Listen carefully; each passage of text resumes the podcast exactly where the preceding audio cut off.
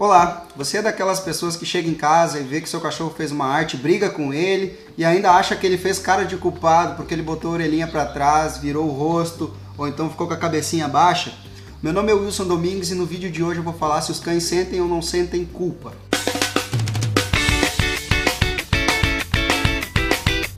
É muito comum as pessoas chegarem em casa e ver o cachorro com aquela expressão, orelha para trás, desviando o olhar, cabeça baixa, quando o cachorro aprontou alguma coisa.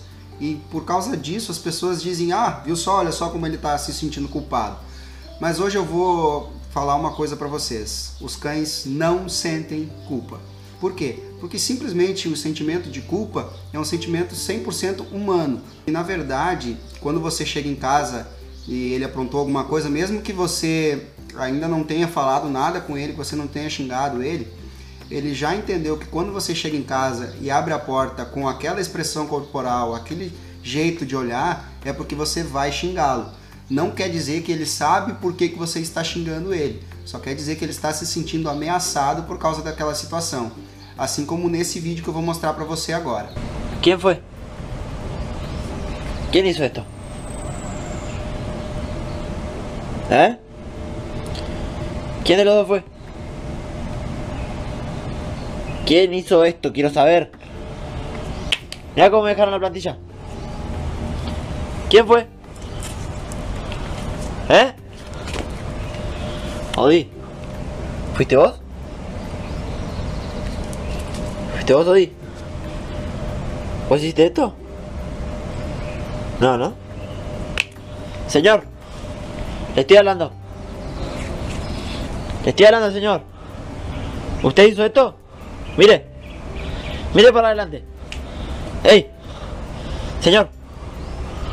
Hiciste esto, ¿no? Vos me mordiste toda la plantilla. Vos sos cómplice de esto, ¿sabes? Aquele cachorro cinza do vídeo que eu mostrei para vocês, que ele tá com a orelha para trás, virando o rosto, tentando até se esconder do próprio dono quando o dono mostra para a Almília, ele não está sentindo culpa. Na verdade, o que ele está tentando fazer, ele está dando sinais de apaziguamento, ele está tentando acalmar uma possível ameaça. Na verdade, ele só está se sentindo ameaçado. E nem quer dizer que foi ele quem fez aquilo ali. Só quer dizer que é ele, naquele momento, quem está se sentindo ameaçado. Às vezes pode ter sido até o outro cachorro que ruído a palmilha. Só que aquele cachorro ali não se sentiu ameaçado por aquela situação. Mas aquele cachorrinho cinza, sim. Por qualquer outro fator. Pode ser pelo fator dele ser já um cachorro mais medroso, mais submisso mas também não quer dizer que ele que tenha ruído a palmilha.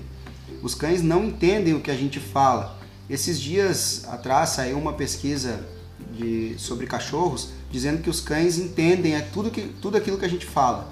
O jornal publicou isso né, na internet. Publicou para ser uma chamada mais atrativa para as pessoas. E as pessoas começaram a compartilhar, dizendo: Olha, viu só, eu já sabia, os meus cães entendem tudo que eu falo. Bom, gente, se fosse assim, não precisaria existir treinamento de cães, né? Eu ia pedir lá para o meu cachorro sentar, sem ele saber sentar, ele ia simplesmente entender o que eu quero e ia sentar. Na verdade, os cientistas não descobriram que os cães entendem tudo o que a gente fala. Eles descobriram apenas duas coisas, que é que os cães têm uma região no cérebro em que eles associam palavras curtas e são palavras curtas, não são frases inteiras e frases montadas assim como a gente fala com uma pessoa. São palavras curtas que eles associam a coisas positivas ou a coisas negativas, como senta, deita, dá a pata, ou então um não, que eles entendem como uma coisa negativa. E na outra região do cérebro, os cães conseguem interpretar o nosso tom de voz, a nossa expressão corporal e a nossa expressão facial. Somente isso que eles descobriram. Eles não descobriram que os cães entendem tudo aquilo que a gente fala. Então é muito injusto você chegar em casa e querer brigar com seu cachorro duas horas depois que ele fez uma arte dentro de casa e olhar para ele e ainda dizer, olha só como ele está fazendo cara de culpado. Agora você já sabe que ele não está fazendo cara de culpado. Ele está somente se sentindo ameaçado por você. E outra coisa bem importante que do porquê de você não xingar o seu cachorro depois que ele fez algo é que a memória associativa dele é muito curta.